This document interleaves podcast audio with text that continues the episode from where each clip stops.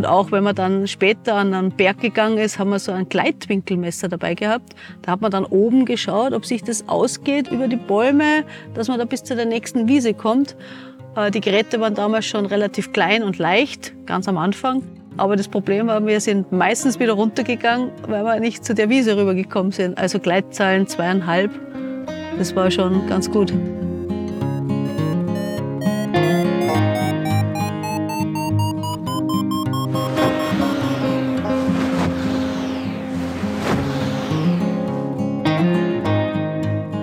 Potsglitz, der Lugleits Podcast. Geschichten aus dem Kosmos des Gleitschirmfliegens.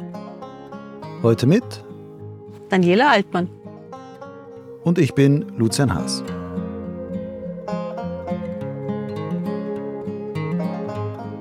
Jedes Fluggebiet hat seine eigene Prägung. Und damit meine ich nicht nur die natürlichen Gegebenheiten, sondern auch die Fliegergemeinschaft, die dort zusammenkommt. An manchen Startplätzen geht es stets stressig und leistungsorientiert zu, anderswo wirkt alles entspannt und gemeinschaftlich. Ein Erlebnis dieser zweiten Kategorie hatte ich, als ich kürzlich eine Woche in Hinterstoder in Österreich verbrachte. Am Landeplatz war mir bald klar, warum. Dort lernte ich Daniela Altmann kennen. Sie ist seit 33 Jahren Fluglehrerin und hat mit ihrer kleinen Flugschule vor Ort schon unzählige Pilotengenerationen in Hinterstoder ausgebildet. Und ich würde sagen, das merkt man. Es ist ihr Geist, ihre Prägung, die dort zu spüren sind. Als an einem Nachmittag wegen allzu turbulenter Höhenwinde die Fliegerei in Hinterstoder ruhte, nutzte ich die Gelegenheit, diese 87. Folge von Potsglitz mit Dani aufzunehmen. Wir führten das Gespräch vor der Flugschulhütte am Landeplatz. Dort erzählte sie mir ihre Geschichte. Am Anfang stand das Drachenfliegen, noch vor der Gleitschirmära. Später wird deutlich, dass viel von dem, was Dani heute ihren Schülerinnen und Schülern vermittelt, mit der etwas anderen Einstellung von Drachenpiloten zur Fliegerei zu tun hat. Die Aufzeichnung des Podcasts war übrigens so spontan, dass ich mein übliches Profi-Equipment für die Aufnahme gar nicht parat hatte, sondern improvisieren musste. Mit ein paar Tricks bei der Nachbearbeitung, zu denen auch das Ausfiltern gelegentlich störender Straßengeräusche gehört, konnte ich die Audioqualität aber auf ein gut anhörbares Niveau heben. Kleinere Abstriche hier und da bitte ich aber diesmal zu entschuldigen. Wenn dir Potsglitz gefällt, dann unterstütze doch meine Arbeit als Förderer. Wie das ganz einfach und ohne jede Verpflichtung möglich ist, erfährst du auf der Website meines Blogs Lugleits und zwar dort auf der Seite Fördern. Dani, wie viele Jahre bist du jetzt schon Fluglehrerin? Ich habe es nicht gezählt, aber wenn ich sage seit 89, dann kannst du selber nachrechnen. 89, 99, 2009, 30, 33 Jahre müssten das jetzt sein. Ja, aber natürlich nicht mit einer eigenen Flugschule, sondern ich habe früher in anderen Flugschulen meine Lehrzeit gemacht. Also ich war in, bei der Flugschule Aufwind, ich war in Vorarlberg auf, auf der Niederen, ich war in Seefeld, noch damals mit dem Steger Komet, wenn der das noch was sagt. Mhm. Ich war in, beim Gasteiger und so habe ich halt ein bisschen meine Erfahrung gesammelt und ja, wie es halt so spielt, mit der Liebe hat es dann nicht so gepasst und ich hätte meinen alten Beruf wieder zurückgehen müssen als Chemielaborantin nach München. Habe mir dann aber entschieden, irgendwie geht das dann nicht mehr und habe dann geschaut, dass ich meine eigene Flugschule aufmache und die eigene Flugschule habe ich seit 96 in Hinterstoder. 96, das sind dann 89 angefangen, also sieben Jahre danach. Ja, die sieben Jahre zählen nicht, weil ich habe natürlich aufgrund von meiner großen Liebe dann einmal eine Pause gehabt und war doch einige Zeit in Amerika und einige Zeit in Neuseeland, wo wir eigentlich schon eine Flugschule beginnen wollten. Und es wäre halt dann, wie das Geld ausgegangen ist, nachher dazu gekommen, dass man mal eine Flugschule aufmacht. Aber mein Freund war Sohn vom Beruf und das hat dann nicht gepasst. Und dann war eben die Entscheidung, gehe ich wieder zurück nach München, ich bin eine Münchnerin, oder mache ich selber was auf und das ist mir dann auch geglückt, wobei Hinterstode ja nicht sehr einfach ist für mhm. eine Münchnerin. Nun machst du das gerade ausgerechnet 33 Jahre. Und so wie ich dich miterlebe, bist du ja noch ziemlich mit Herz bei der Sache. Wie hält man sich als Fluglehrerin, wie erhält man sich den Spaß daran, an der Fliegerei noch so. Es gelingt das, zwar das so nicht. Ja, es gelingt zwar nicht immer, aber man versucht natürlich Sachen zu tun, die Spaß machen. Und Spaß macht jemand, das Fliegen beizubringen, wo du nachher genau weißt, das wird auch ein Pilot.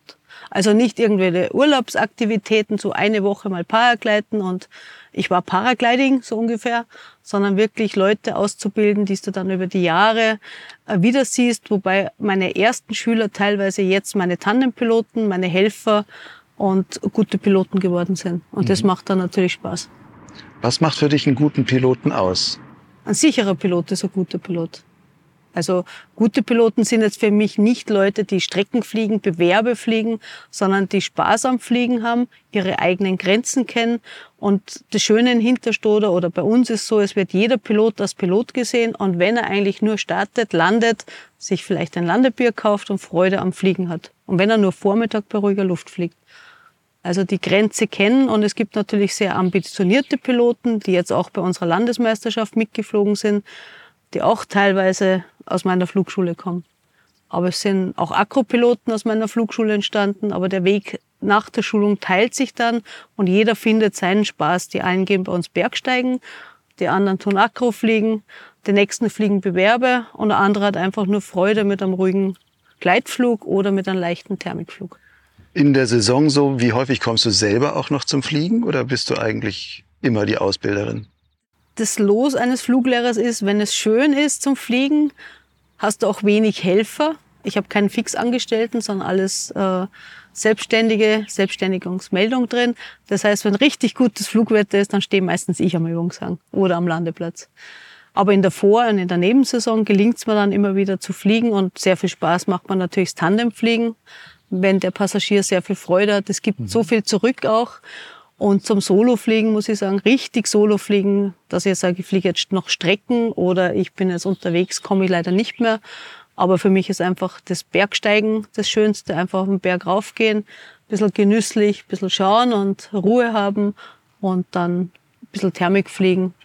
Und ich habe auch eine ganz leichte Ausrüstung, also ist nicht zum Streckenfliegen geeignet. Wenn du jetzt sagst, bei dem schönsten Wetter stehe ich am Übungshang dann trotzdem mit den Leuten, gibt es Tage, wo du dann richtig auch frustig deswegen wirst und denkst, oder ist das für dich so erfüllend, dass du sagst, nee, die lächeln alle so glücklich, wenn sie ihre ersten Hüpfer also, da gemacht haben. Das Schönste das ist eigentlich nach dem ersten Höhenflug das Lachen im Gesicht zu haben und die Freude, die da rauskommt. Natürlich ist es oft mühsam und natürlich, wenn gutes Flugwetter ist, dann kommt immer alles auf einmal. Also Übungshang, Höhenflüge, Tandemflüge. Das ist dann schon ein bisschen stressig, aber wenn am Abend nichts passiert ist, alles wieder irgendwo verräumt ist, und alle glücklich sind, dann passt es meistens wieder.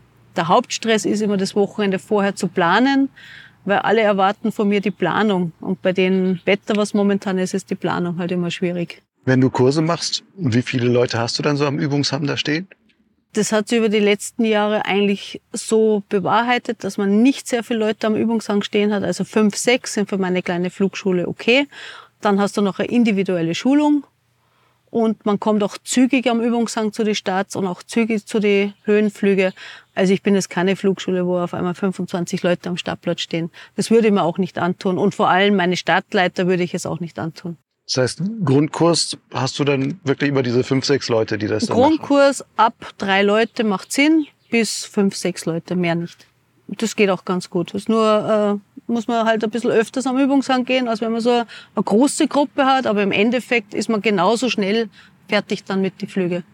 Und hier sind wir in Hinterstoder. Du hast einen Übungshang in der Nähe vom Landeplatz, der aber seinen eigenen Landeplatz hast. Ansonsten ist der Höhenflug, den man hier macht, sind direkt 1200 Meter. Traust du das deinen Flugschulern dann direkt so zu? Das ist ja gleich ein riesiger Sprung eigentlich.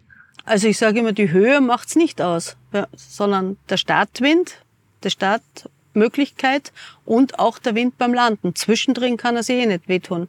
Natürlich ist es mental etwas anderes, wenn ich einen Landeplatz sehe oder wenn ich nicht sehe. Wir haben äh, insgesamt drei Schulungsgelände, die sind in Micheldorf, da hat er 300 und 500 Höhenmeter, in der Zeit speziell, wenn die Bahn zu hat.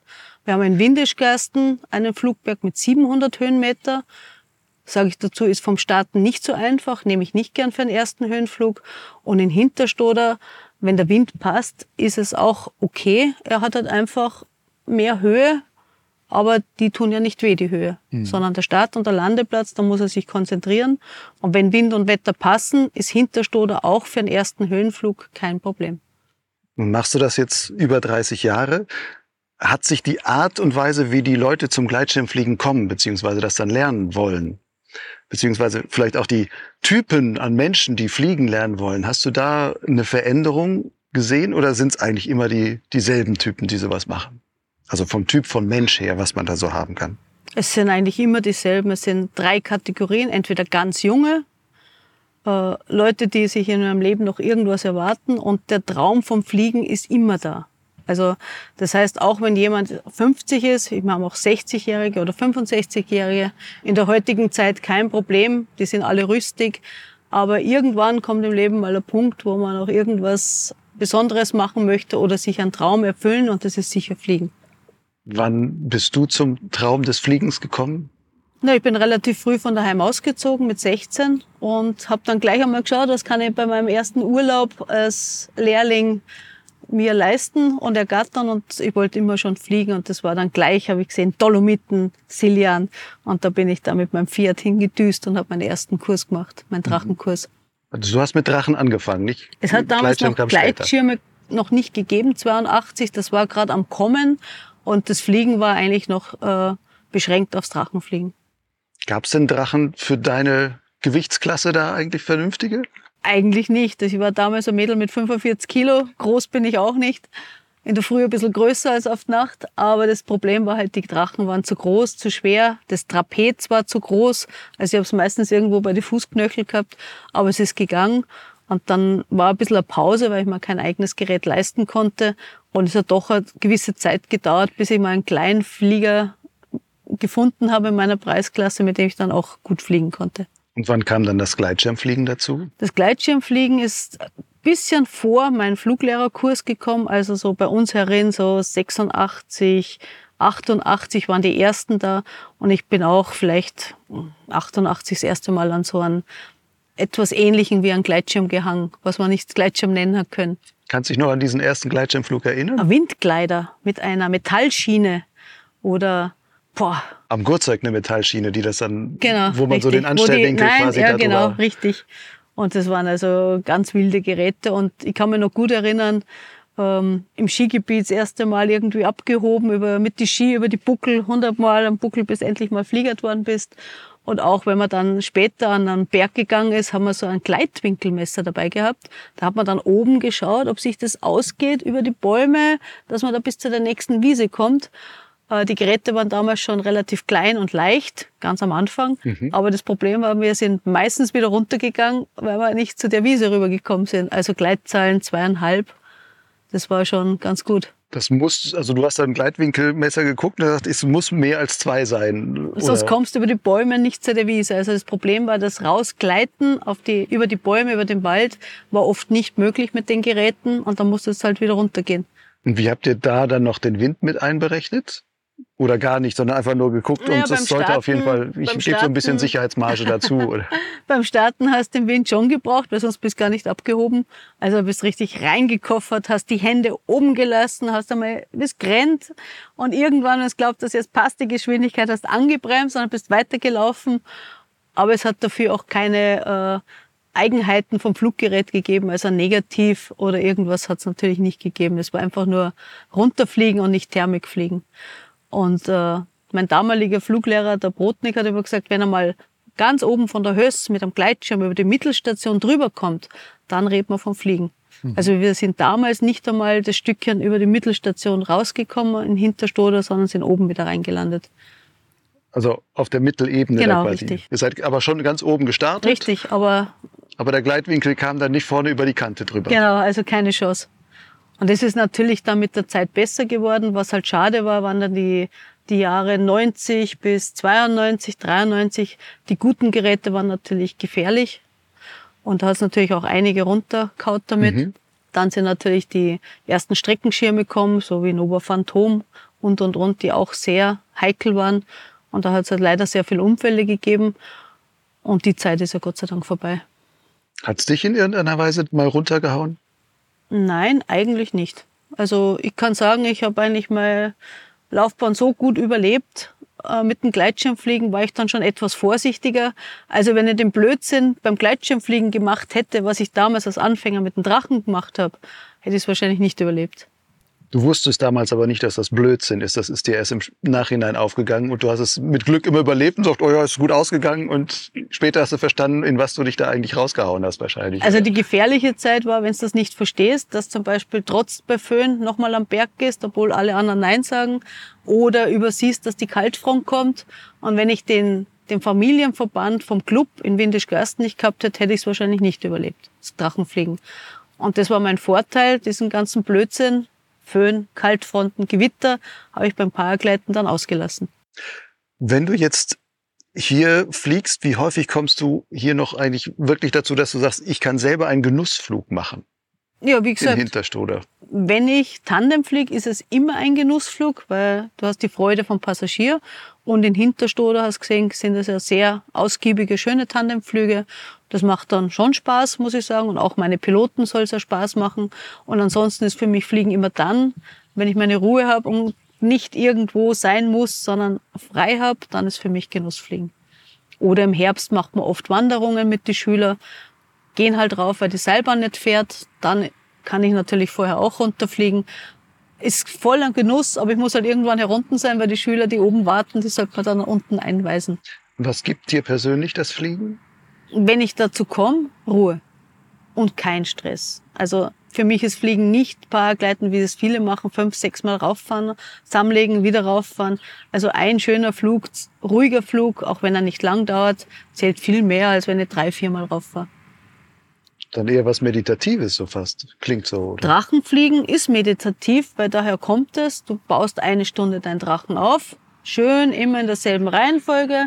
Du setzt dich oben hin, wartest, bis du mal hoffst, dass Thermik aufkommt, weil sonst bist du mit dem Drachen gleich wieder unten. Und dann gehst du beim Drachen nur einmal fliegen. Und so ruhig und meditativ sollte auch das Paragleiten sein. Aber natürlich in der Schulung müssen die Schüler Routine bekommen und die Routine bekommt man nur durch Starts. Und deswegen schaut man natürlich in der Schulung, dass ein bisschen was weitergeht, wenn das Wetter mal passt, dass der viele Starts schafft, nicht an einem Tag, aber doch, wenn er reinkommt, mehrere Starts. Und nachher sollte sich das eher in Richtung Ruhe befinden, dass ich mal vom Stress vom Beruf auch runterkomme. Deswegen machen es auch, auch viele Leute. Wenn es im Beruf einen Stress haben oder zu Hause und dann bringt es natürlich nichts, wenn ich drei, viermal auf Druck runterkomme. Dann reicht ein schöner Flug und die Sache hat sich erledigt. Siehst du denn, dass viele Piloten überhaupt dahin kommen, dass sie sagen, ah, ich betreibe das Fliegen in der Form, dass ich es wirklich als kontemplative, ruhige, zur Ruhe komme mache? Oder ist eigentlich der Leistungsgedanke viel zu weit noch verbreitet? Ja, da ich speziell in Hinterstoder schaue, dass alle Piloten gleich sind, gibt es da keinen Leistungsgedanken. Also es wird nie einer irgendwie schief angeschaut, weil er jetzt zehn Jahre noch keine Strecke geflogen ist. Und das zählt auch nicht. Das muss jeder für sich selber ausmachen, was ihm Spaß macht. Und damit ist jetzt eigentlich kein Druck da. Weder bei den Piloten, noch bei mir, noch bei den Schülern. Und wenn einer nur runtergleitet und keine Ambitionen hat zum Streckenfliegen, ist das auch okay. Und wenn du die Gäste siehst, die hier hinkommen, also die jetzt nicht bei dir lernen und vielleicht auch deine Philosophie des Fliegens natürlich auch irgendwie, man wird ja auch von seinem Fluglehrer auf gewisse Weise geprägt wahrscheinlich, dass sich das nicht überträgt. Aber wenn du sagst, es kommen auch Gäste hierher, die dann zum ersten Mal hinter Stoder fliegen, kriegst du damit, dass die eine andere Haltung haben? Andere Haltung äh, jetzt nicht, aber ich verstehe es natürlich, wenn man eine Woche Urlaub hat und man ist in einem Fluggebiet, dann ist natürlich vorrangig Fliegen und nicht vorrangig wandern gehen oder Städte anschauen. Aber trotzdem, es hilft nichts. Man kann nur fliegen, wenn Flugwetter ist. Und es ist kein Druck, aber das Verständnis ist da. Wenn ich einen Flugurlaub mache, dann möchte ich fliegen.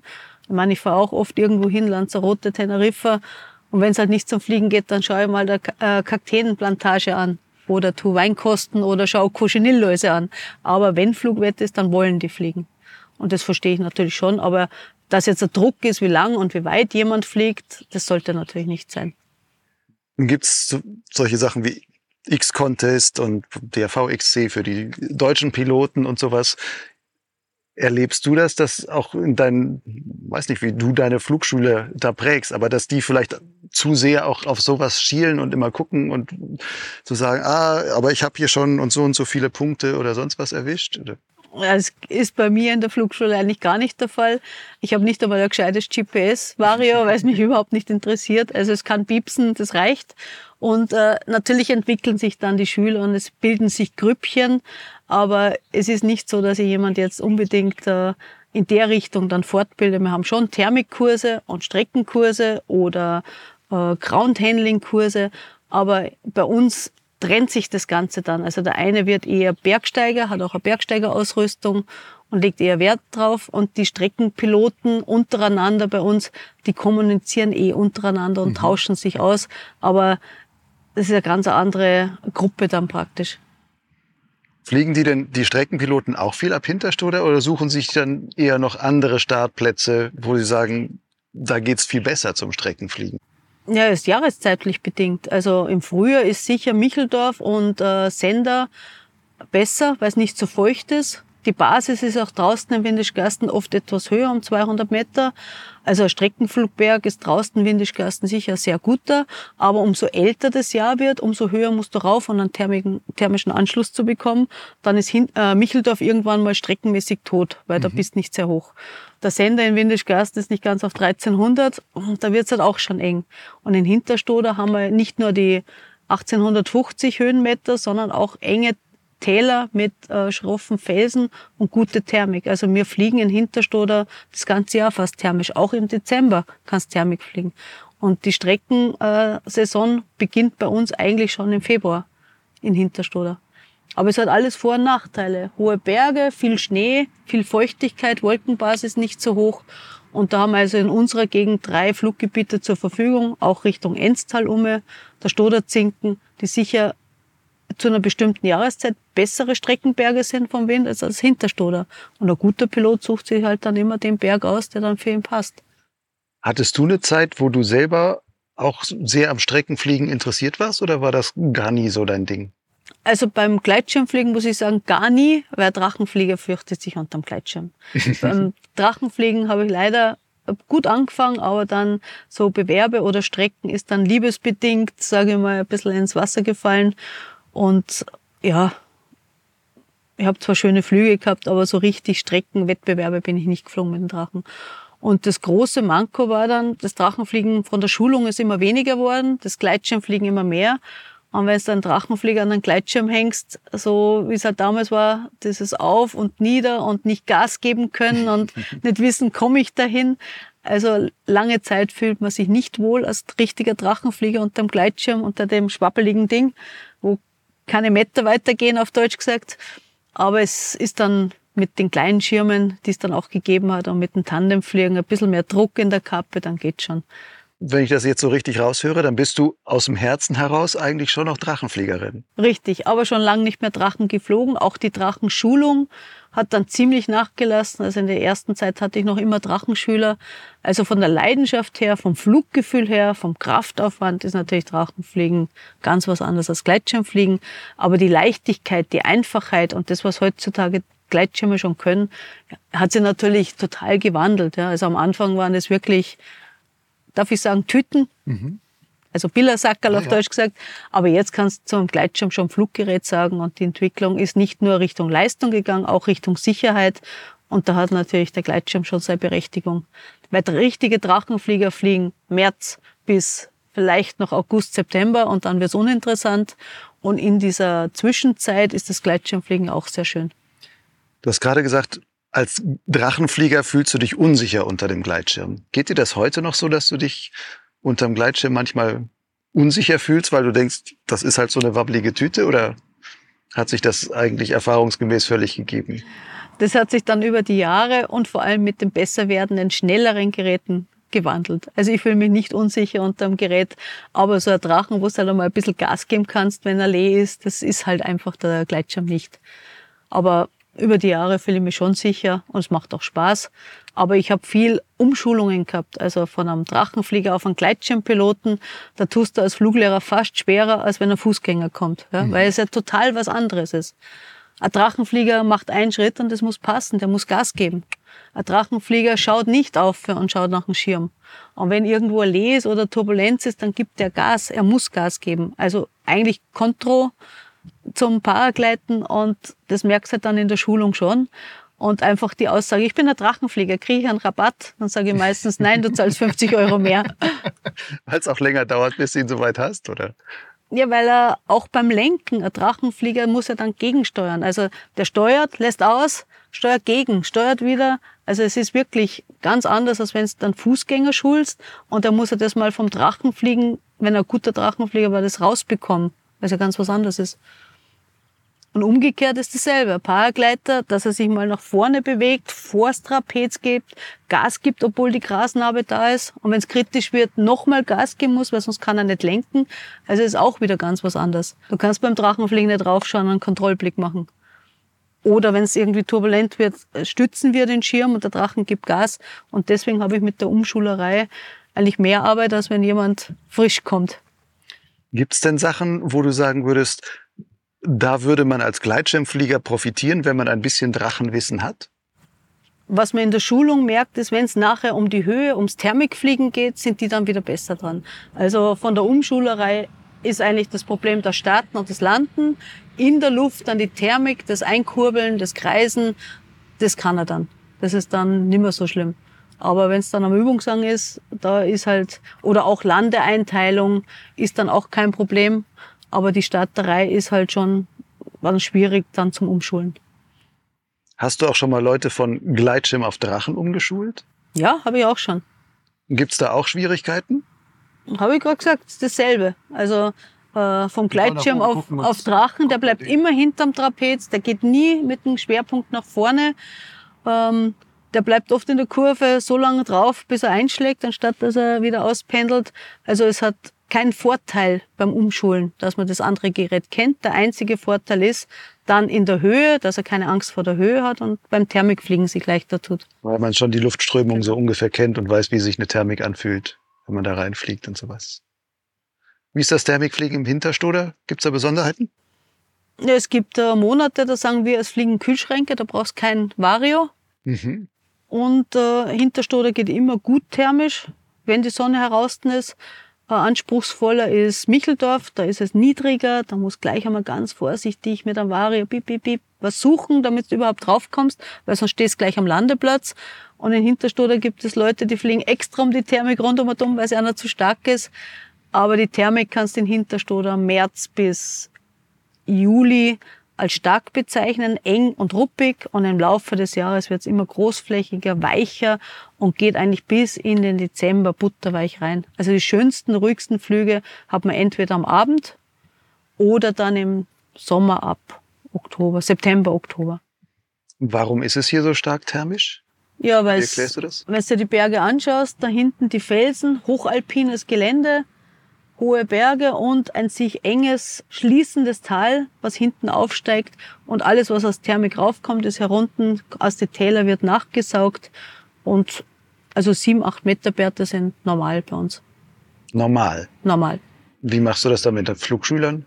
In der Früh fliegen und die Thermik auslassen. Es gibt Wetterlagen, sehr starke Hochdrucklagen oder Wetterlagen, wo es einfach schon tagelang am Landeplatz und am Startplatz gleich warm ist oder fast kein Unterschied ist, ja, dann werden wir auch nicht sehr viel Thermik erwarten können. Und ansonsten haben die Schüler ein, zwei Flüge Vormittag. Da musst du eh mit einer Gruppe schon Gas geben, dass der Letzte nicht zu viel Thermik hat. Dann gibt es entweder fahren sie dann heim oder es gibt eine längere Pause. Dann wird mit der letzten Bahn raufgefahren und ein schöner Abendflug gemacht. Also in dieser Hauptthermikzeit, ich sag mal, je nach Jahreszeit ab zwölf bis um vier haben wir eigentlich keine Schüler in der Luft. Und Tandems, machst du die dann trotzdem oder? Tandempiloten habe ich Gott sei Dank sehr gute, routinierte, alte Piloten, ein, zwei jüngere. Aber meine Tandempiloten fliegen nicht hauptsächlich fürs Geld, also nicht auf Druck. Und äh, muss man sicher keine Sorgen machen, wenn ein Tandempilot rausschickt. Er kann das selber beurteilen. Und in Hinterstoder hat jeder Passagier einen schönen Flug. 1200 Höhenmeter geben eh aus, das Panorama ist schön und wenn ein bisschen was geht, dann die, tut er natürlich gern etwas länger fliegen und aufkurbeln. Wir verlangen auch keinen Aufpreis, wenn wir länger fliegen. Wenn der Passagier sagt, er will runter, dann fliegt er halt runter, aber ansonsten hat der Pilot genug Zeit, dass er sagt, okay, wir fliegen halt 45 Minuten oder Stunde oder halbe Stunde, je nachdem wie es geht, man kann das nicht vorher buchen. Aber ist das nicht, wenn es so thermikkräftig ist, dass es den Mitfliegern dann eh relativ schnell schlecht wird oder sonst was? Dann wird er einfach rausgeflogen, Talquerung gemacht, vielleicht kann er drüben am Gegenberg, am Öttelberg noch ein bisschen was erwischen. Er muss ja nicht mit Gewalt da drin um dumm kurbeln. Also es entscheidet jeder Passagier. Aber wenn es recht ruppig ist, dann wird dann einfach mal die Kante rausgeflogen und dann schaut er, ob er heraus noch ein bisschen was kriegt. Und sonst ist er auch 25 Minuten in der Luft. Mhm. Also manchen reicht es wirklich ein ruhiger Flug. Da ist jeder Passagier anders und der Pilot, das ist seine Aufgabe, soll einem Passagier einen Spaß vermitteln und nicht sich selber. Was hast du denn gerade auch von Hinterstoder selber, was hast du, gibt's da irgendwie bestimmte Flüge, wo du sagst, da, an den kann ich mich noch super dran erinnern, weil das irgendwie ein ganz besonderer Moment für dich auch dann war? Ich kann eigentlich nur sagen, ich fliege schon lang, aber es ist jeder Flug anders. Es ist jeder Passagier oder es ist immer irgendwas anderes. Es wird mir nie langweilig. Und natürlich gibt es auch einen schönen Herbstflug, der, der ruhig ist. Und ich bin sowieso eher jemand, der gern die flache, ruhige Thermik, da wo alle möchte gern, Entschuldigung, Streckenpiloten mit zwei GPS und mit Originalkonto unten stehen. Und die Dani kratzt noch so ein bisschen vorsichtig rundum dumm. Aber natürlich gibt es auch Tage, da wo du denkst, boah, also schon richtig knackig und dann hältst dich um am Hang und hoffst, dass der Passagier, dass der das aushält wenn der Wind sagt, dann am Landeplatz nicht so steht, sondern so steht, dann überlegst du dann einmal kurz. Aber es ist jetzt kein Flugtag gewesen, wo ich jetzt Angst gehabt hätte oder nicht am Plan B oder sonst was. Aber von extremer Thermik mit butterweicher, flacher Herbstthermik oder wo sich die Bäume verfärben. Der Winter ist sehr schön. Also ich kann jetzt nicht sagen, dass irgendein spezieller Flug, äh, ich habe noch nie einen Crash oder Baumlandung in der Richtung gehabt. Das heißt, ich habe jetzt keinen Flug in der Erfahrung im Gedächtnis, sondern es gibt einfach nur schöne Eindrücke und natürlich nette Passagiere, mhm. die ja Freude haben. Oder coole junge Leute, die was dreimal am Helm klopfen musst, ob es ihm eh gefällt. Aber von den Emotionen ist halt Tandemfliegen sehr schön. Oder auch die Schüler, wenn die runterlanden beim ersten Höhenflug, hast du eh gestern, glaube ich, mitgekriegt, die haben einen Grinser drauf, die freuen sich und so soll es eigentlich sein.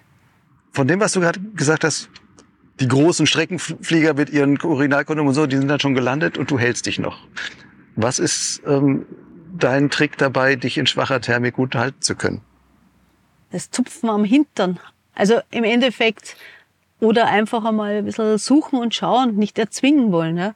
Wenn es nicht geht, geht's nicht. Und wenn es geht, dann kratzt halt so ein bisschen um um. Und das macht eigentlich dann fast mehr Spaß, als wie ich vorher gesagt habe, wenn Kühlschränke fliegen, weil dann kommt jeder rauf. Aber hast du auch irgendwelche speziellen Techniken, wo du sagst, ah, ich lege auch mal das Gewicht nach außen und irgendwie so diese Na, Geheimsachen, oder was heißt geheim, aber wo manche Leute sagen, ja, da gibt es noch die glaub, besonderen Tricks und sonstiges? Es gibt keine Tricks. Ich meine, man muss einfach mal schauen, was man für ein Gerät fliegt, wie viele Kurven sinken da. Das kann schon sein, dass man, wenn man sich reinlegt, auf der anderen Seite ein bisschen stützen muss. Es gibt Schirme, die eigentlich beim, wenn es außen auslässt, in die Thermik reinziehen. Ich meine, das muss jeder für sich auch vom Kurzseck selber entscheiden und seine Technik finden. Und es ist ja das Schöne, dass nicht immer alles gleich ist. Also jetzt da irgendwas äh, zu erfinden, wie ich besser oder rechtsrum oder linksrum reindrehe, das ist einfach, ich sage immer, Uringefühl. Das mhm. musst du einfach vor Ort selber machen. Und jeder hat einen anderen Schirm, jeder hat ein anderes Gurtzeug, eine andere Lieblingsseite. Und damit ist die Diskussion da eh sinnlos. Das heißt, du, du bist für dich auch eher, was heißt eher, aber du bist für eine Bauchfliegerin, wenn man das so sagen kann. Also ich unterscheide immer so, es gibt so die Kopfflieger, die versuchen alles zu erklären und eine Theorie zu finden und da und deswegen da so. so. Und ähm, dann gibt's die anderen, die gehen irgendwie an den Berg und halten ihre Nase mal in den Wind und genau. sagen so, heute fliegt's. Und dann gehen sie raus und dann fliegen sie auch super. Und wenn du dann fragst, warum ist bis jetzt da und das, ja, ja, weil es war doch klar, da vorne geht's hoch. Aber du sagst ja, warum? Dann können sie es dir nicht erklären. Weil es klar ist, weil sagen, die Nase hat doch gesagt, da vorne geht's hoch. Ich glaube, ich gehöre eher da dazu. Nein, ich habe, wie gesagt, ich kann jetzt jemand nicht einmal ein topmodernes GPS erklären, weil ich brauche das nicht. Also ich bin auch keine Fliegerin, die sich dann nachher den Flug anschaut, warum und wie hoch und wo habe ich gekurbelt und, und, und. Also das sind dann wieder Spezialisten, die Zeit haben und sich damit auch beschäftigen. Aber ich bin eher Bauchflieger und manchmal fliege ich auch ganz ohne Vario und gehe genauso rauf, zumindest den Hinterstoder. Und damit, äh, ja, bin ich jetzt von dieser Kategorie ein bisschen entfernt. Also ich würde sagen, raufgehen, schauen, Wind anschauen, wo kommt er her, Sonnenstand anschauen, Jahreszeit berücksichtigen, Feuchtigkeit berücksichtigen und dann einmal ein bisschen suchen und schauen und dann planen. Kann gut gehen, kann schief gehen, dann probieren wir es halt noch einmal. Aber du guckst schon jeden Morgen auch im Internet ins Wetter. Na, das muss aber eh jeder Pilot, weil sonst würde man ja nicht fliegen gehen. Also das erste ist die Bodenwetterkarte, dann natürlich die Windverhältnisse und dann macht, und dann schaut man auch wie die letzten Tage waren, was dann wettertechnisch von der Bodenwetterkarte die nächsten Tage daherkommt und danach macht man sich seinen Plan. Wichtig ist, dass ich immer informiert fliegen gehe und nicht sage, na, die anderen gehen fliegen, ich gehe auch fliegen und sich sein Risiko selber aussucht. Weil nach einer sehr starken Abkühlung oder Kaltfront rufen mich oft die Schüler schon an und sagen, ah, morgen wird schön, morgen gehen wir fliegen. Ich sage, na, tut mir leid, morgen gehen wir nach der Rückseite nicht fliegen. Ja, da wartet man noch ein bisschen. Weil es einfach zu thermisch ist für Weil die Schüler. zu aktiv ist und zu thermisch ist. Und der andere Streckenpilot sagt, Chef, es regnet, morgen brauche ich Urlaub, weil da ist Rückseite, da gehe ich fliegen. Und so muss halt jeder seine Grenze da selber ein bisschen schauen, was ihm Spaß macht. Was wäre, könntest du dir das vorstellen, wenn du nicht mehr fliegen könntest? Es gibt andere schöne Sportarten auch. Aber ich könnte mir jetzt nicht vorstellen, ich fliege zwar oft nicht viel in der Saison oder komme als Fluglehrer nicht mehr so viel, aber ich habe zum Beispiel immer noch meinen Drachen liegen. Also ich gebe auch meinen Drachen, meinen Gurtzeug nicht her. Also die Möglichkeit, fliegen zu gehen, ist da. Und auch mit dem Gleitschirm. Also ich habe immer irgendwo einen Schirm liegen, der dann für mein Gewicht passt. Und ich könnte mir es jetzt nicht vorstellen, da müsste schon körperlich irgendwas sein, dass ich nicht mehr fliegen kann. Was wird dir fehlen? Am Fliegen. Mhm. Eigentlich die Ruhe und das Obensein und das Freisein. Wie gesagt, also nicht, mir würde jetzt nicht fehlen, dass ich nachher sagen kann, boah, ich bin da und da hingeflogen, sondern einfach, dass ich am Berg gehen kann und äh, ein bisschen schauen und runterfliegen kann. Ganz selbstbestimmt in dem Moment einfach nur du sein. Nur ich und geht's ein bisschen rauf, ist gut, ist ein ruhiger, schöner Gleitflug im Herbst, ist genauso schön. Das reicht eigentlich vom Fliegen her. Gut, Dani, dann wünsche ich mal, dass du noch viele von diesen schönen Flügen hast. Naja, ein gewisses Alter habe ich schon, aber ich glaube, ein paar Jährchen mache ich schon noch. Das Fliegen. Das ist ja auch das Schöne am Fliegen, dass man eigentlich relativ lang fliegen kann. Ja, man muss jetzt sagen, also wir sind oft die Frühpensionisten als Schüler die Liebsten, weil erstens haben sie Zeit, zweitens haben sie Geld und drittens haben sie kaputte Knie. Die wollen nicht mehr runtergehen vom Berg. Und dann ist die Schulung schon viel entspannter, weil er hat einfach keinen Stress, ob er das jetzt in einer Woche, zwei Wochen oder in zwei Monaten macht. Und das sind wir dann eigentlich die liebsten Schüler. Ich habe von, ich weiß gar nicht, wer das war, von einer Flugschule mal gelesen, die machen immer ein, einmal im Jahr eine Flugreise speziell für, ich glaube, Ü65 oder sowas. Und wo der Fluglehrer auch gesagt hat, das ist die entspannteste Reise von allen, weil die wollen alle nur einmal am Tag einen schönen Flug irgendwie machen, werden alle gut drauf und werden mit ihrem Einflug dann auch vollkommen zufrieden und keiner wird dann sagen, ah, aber es war nicht oder ich bin war zu früh unten oder sonst was, weil die alle eh nicht länger als eine Stunde fliegen und die dann wirklich sagen, diese Art von Flugreise ist in die Liebsten. Also scheint ja diese Art von Flugschüler dann auch, auch die Liebsten Ja. zu sein. So. Man muss einfach bei der Schulung das Gas rausnehmen. Ich meine, der Kurs wird bezahlt, der Kurs ist egal bei uns, wie lange er dauert. Und wie gesagt, wenn ich Glück habe, dann lasst man die Leute oft trotzdem noch mal kommen, obwohl sie eigentlich in der Woche ihre Höhenflüge haben. Und nach dem Kurs sind sie eh irgendwie bei uns in der Großfamilie Hinterstoder eingebunden und sind nicht ganz allein. Das passt ganz gut. Ja, und wenn er halt länger braucht, braucht er halt länger. Aber oft kommt ja der Stress vom Schüler selber, dass er jetzt sagt, so, ich habe jetzt den Kurs und dann habe ich keine Zeit. Und da sage ich meistens, ja, wenn du danach keine Zeit mehr hast, hast du auch keine Zeit zum Fliegen. Also es ist eh schon wurscht, wann er den fertig macht. Und ich glaube, es ist auch äh, beruflich oft so, wenn man mal den Stress und das Sein muss rausnimmt, dann rennt es eigentlich von allein. Was war dein bisher ältester Sch- Flugschüler, den du hier so hattest? Äh, über 70. Und man muss natürlich als Pilot, es kommt jetzt drauf an, also wir haben ältere Piloten, die wirklich fit sind, auch geistig fit sind und körperlich fit sind. Aber es kann auch passieren, dass ein Pilot erst fit ist in dem Alter und dann vielleicht zwei Jahre später geistig nicht mehr so drauf ist. Es gehört auch zur Verantwortung vom Fluglehrer, dass man einen sagt, der Sport ist nichts für dich. Ja? Weil nach der Schulung ist er ja dann allein und kann sich auch wehtun. Manche sind dann eh so vernünftig und merken dann, obwohl sie vielleicht vorher schon ein bisschen geflogen sind, dass es dann nicht mehr der richtige Sport ist, einfach von der Konzentration, Leinen sortieren, äh, von der Reaktion her. Und ansonsten haben wir jetzt eigentlich keinen sehr alten Flieger, der jetzt über 80 oder 85 ist. Also ein Pilot, der letztes Mal in Micheldorf auch geflogen ist, der wird jetzt dann in zwei Jahren 80 und er sagt, wenn ich 80 bin, dann höre ich auf, weil einfach das Starten, das alles nicht mehr so funktioniert. Aber in der Schulung, solange er rüstig ist, schaut man sich das am Übungshang an und dann muss halt der Fluglehrer entscheiden, ob das dann ein Sport ist, weil er steht danach allein am Berg. Wie häufig ist das schon vorgekommen, dass du Leute wirklich dann gesagt hast, nee, ich lass es lieber? Es kommt immer wieder vor, es ist aber nicht altersabhängig.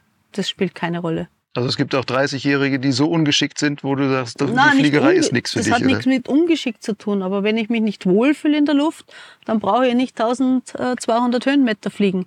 Also wenn ich schon merke, da ist ein bisschen Angst, mein Respekt ist immer gut, aber Angst dabei oder ich sage jetzt nicht speziell die Frau oder der Mann fliegt nur, weil die Frau fliegt, das bringt alles nichts. Ja? Wenn der keinen Spaß hat oben, dann ist gescheiter, ich sage immer, geht tauchen.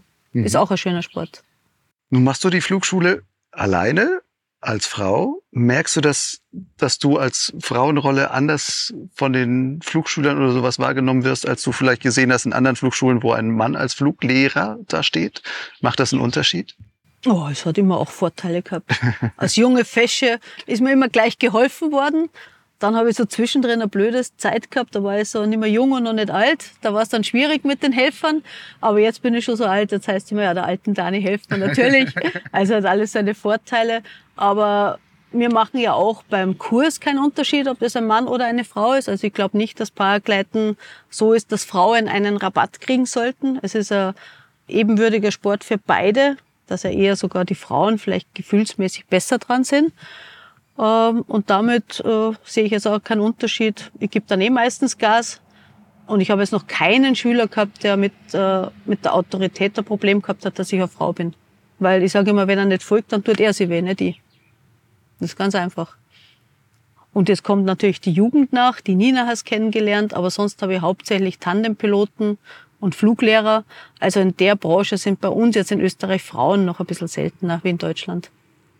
Siehst du denn gerade über die langen Jahre, dass du siehst, die Art, wie sich Flugschüler verhalten oder hat sich das verändert über die Jahre ein bisschen? Also was, was für, also wie die da dran gehen oder sich auch gegenseitig helfen oder sonst was, dass es vielleicht eine Weile gab, wo du sagst, da sind hauptsächlich Individualisten gekommen und jetzt kommen wieder mehr Leute, die auch sagen, ah, wir wollen auch Hike and Fly machen und als Gruppe zusammenfliegen und wir verstehen uns da ein bisschen anders als Flieger? Na, man hat am Anfang war die Flugschule noch kleiner, da war es eher wie ein Club dann hat es schon jetzt so, ich sage jetzt mal 2017 oder 18, 19 so ein bisschen äh, Leute gegeben in einem bestimmten Alter, die sehr auf sich bezogen waren. Also ich gehe da fliegen und wenn ich dann immer fliegen gehen darf, weil ich halt irgendwie Flugverbotszonen äh, nicht einhalte, dann kann es natürlich sein, dass die einfach gesagt haben, ja, wenn ich dann immer fliegen gehe, woanders fliegen. Oder so quasi, räumen wir mal deinen Schirm weg, jetzt äh, möchte ich starten. Jetzt kommt wieder eine Generation nach, seit ein paar Jahren, die wieder mehr aufeinander schauen, mehr Rücksicht nehmen und auch das Hirn ein bisschen einschalten, dass vielleicht auch die jungen Leute irgendwann einmal das Fluggebiet noch nutzen wollen. Und nicht nur an sich denken, sondern ich werde da in ein paar Jahren vielleicht nicht mehr fliegen, aber das Gelände und das Gebiet soll ja für die Nachflieger auch erhalten werden. Mhm. Und die Möglichkeit, auf den Berg raufzugehen und einfach runter zu fliegen irgendwo, was glaube ich in Deutschland nicht so einfach ist, das Hike and Fly. Nee, da gibt es nur festgelegte ja. Startplätze, von denen man Und wenn wir nicht aufpassen, dann werden wir auch irgendwann einmal das Problem kriegen, dass die Grundstückseigentümer oder äh, Befügungsberechtigten sagen, hier kein Paragleiten. Und es liegt aber nicht nur an dem Paragleiter, sondern es liegt an allen Nutzern des Waldes, weil wir werden immer mehr. Aber der Wald bleibt gleich groß. Also es werden mehr Mountainbike-Fahrer, es wird mehr Skitourgeher, es werden mehr Paragleiter. Es wird für die Tiere und für den Wald nicht einfacher. Und wenn nicht jeder ein bisschen Rücksicht auf den anderen nimmt, dann wird das bald nicht mehr gehen. Und jeder darauf achtet, was der andere braucht. Mhm. Denn ein Paragleiter sollte sich vielleicht mal interessieren, auf was ein Jäger braucht. Ja? Was das heißt, wenn wir am Öttelberg fliegen und die Tiere kommen um eine Stunde spät zur Fütterung runter. Oder im Winter müssen die Viecher aufstehen, weil ein Paragleiter drüber fliegt und sie fotografieren will. Oder auch unsere Flugverbotszone ist ja keine offizielle, sondern aufgrund von der Jagd und von den wo das Viecher drinstehen, da muss ich halt in der wichtigen Zeit im Herbst, wo es eh um nichts mehr geht, streckenmäßig ein bisschen Rücksicht nehmen und vielleicht auf zehn Minuten Flug verzichten. Und dann würde das Ganze funktionieren.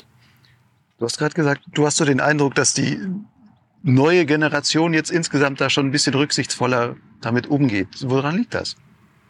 Ich glaube, es liegt auch an der Flugschule und vor allem auch an den jungen Leuten, dass die wieder hilfsbereiter sind und auch vielleicht einer, der ein bisschen mehr Flüge hat, auf einen, der weniger Flüge hat, wieder ein bisschen mehr schaut. Also wir versuchen das auch äh, so beizubringen, dass wenn einer aus der Schulung draußen ist, dann sage ich, ja, passt schon, da gehe mit dem mit und der schaut ein bisschen am Start, dass man wieder das Verständnis kriegt, dass man nicht da oben allein ist, sondern dass man eher Gemeinschaft ist. Ich sage immer, äh, schau, dass er gut rauskommt, weil wenn er im Baum hängt, das dauert viel länger, den rauszuholen, als wenn du ihm beim Starten hilfst. Das kommt jetzt wieder und es wird auch wieder besser und ich glaube, in Hinterstuhl ist es eh so, dass jeder auf den anderen ein bisschen schaut. Gut, Dani. Ich danke dir fürs Gespräch und für die Erzählung. Ja, wir sind vielleicht ein bisschen eine andere Flugschule und äh, haben jetzt nicht so den Drang nach Streckenausbildung. Also der Schwerpunkt liegt nicht darauf. Ich sage immer, das entwickelt sich eh von allein, in welche Richtung das er geht. Und das funktioniert auch ganz gut. Wichtig ist, dass man Spaß hat und sicher unterwegs ist und die Augen offen hält und vielleicht auch an anderen Piloten sagt, du, das ist jetzt nicht so gut, was du machst. Und das ist wichtig, dass, dass die Leute wieder ein bisschen zusammenhelfen. Denn Paragleiten war immer oder ist vielleicht ein Sport, den man allein betreiben kann und Drachenfliegen war immer ein Teamsport. Du bist mhm. als Drachenflieger selten allein irgendwo auf dem Berg und selten beim Rückholen allein. Und da, das kommt ein bisschen vom Drachenfliegen. Es wäre schön, wenn die Paragleiter nicht nur immer ganz allein irgendwo um rumrennen. Das heißt, das wäre dann jetzt vielleicht ein Teil, wo man sagt, da kann man wirklich als Gleitschirmflieger etwas von den Drachenfliegern lernen. Man kann immer was von den Drachenfliegern. Ja, ich meine, ging jetzt, vorhin hatten wir ja schon mal drüber gesprochen, was man da vielleicht aus dem, vom Fliegen her, ob man da was von lernen kann oder sonst was. Aber das wäre jetzt etwas, wo du sagst, von der Einstellungsseite her ist es auf jeden Fall etwas, wo die Drachenflieger vielleicht dadurch, dass man mehr aufeinander achtet und Einhängeprobe zusammen macht und sonst was alles, ähm, wo man vielleicht als Gleitschirmflieger wirklich auch mehr aufeinander und vor allem und auch zusammenhalten die, kann. Ja, auch die Ruhe, weil wie gesagt, der Drachen, der hat sehr viele kleine Einzelteile und den baust du immer gleich auf. Du machst das über zehn Jahre immer gleich. Also da ist die Gefahr, dass man irgendwas vergisst, nicht so drin.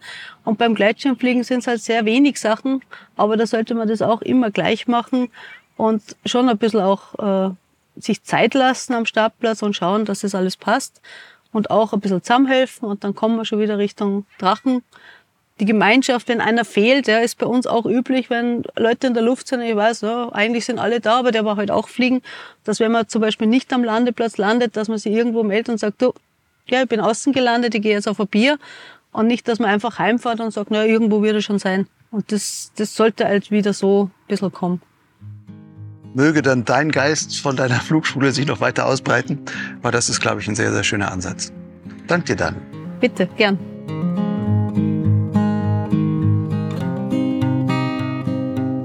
Das war die 87. Folge von Potsglitz mit Daniela Altmann. Wenn du mehr über die Flugmöglichkeiten in Hinterstoder und die Flugschule von Dani erfahren willst, so findest du in den Show Notes zu dieser Folge einige weiterführende Links. Die Show Notes stehen wie immer als Post auf meinem Gleitschirmblog Lugleitz. Die Adresse lautet lugleitz.blogspot.com. Lugleitz schreibt sich L-U-G-L-I-D-Z. Potsglitz und Lugleitz fallen übrigens nicht wie Manna vom Himmel.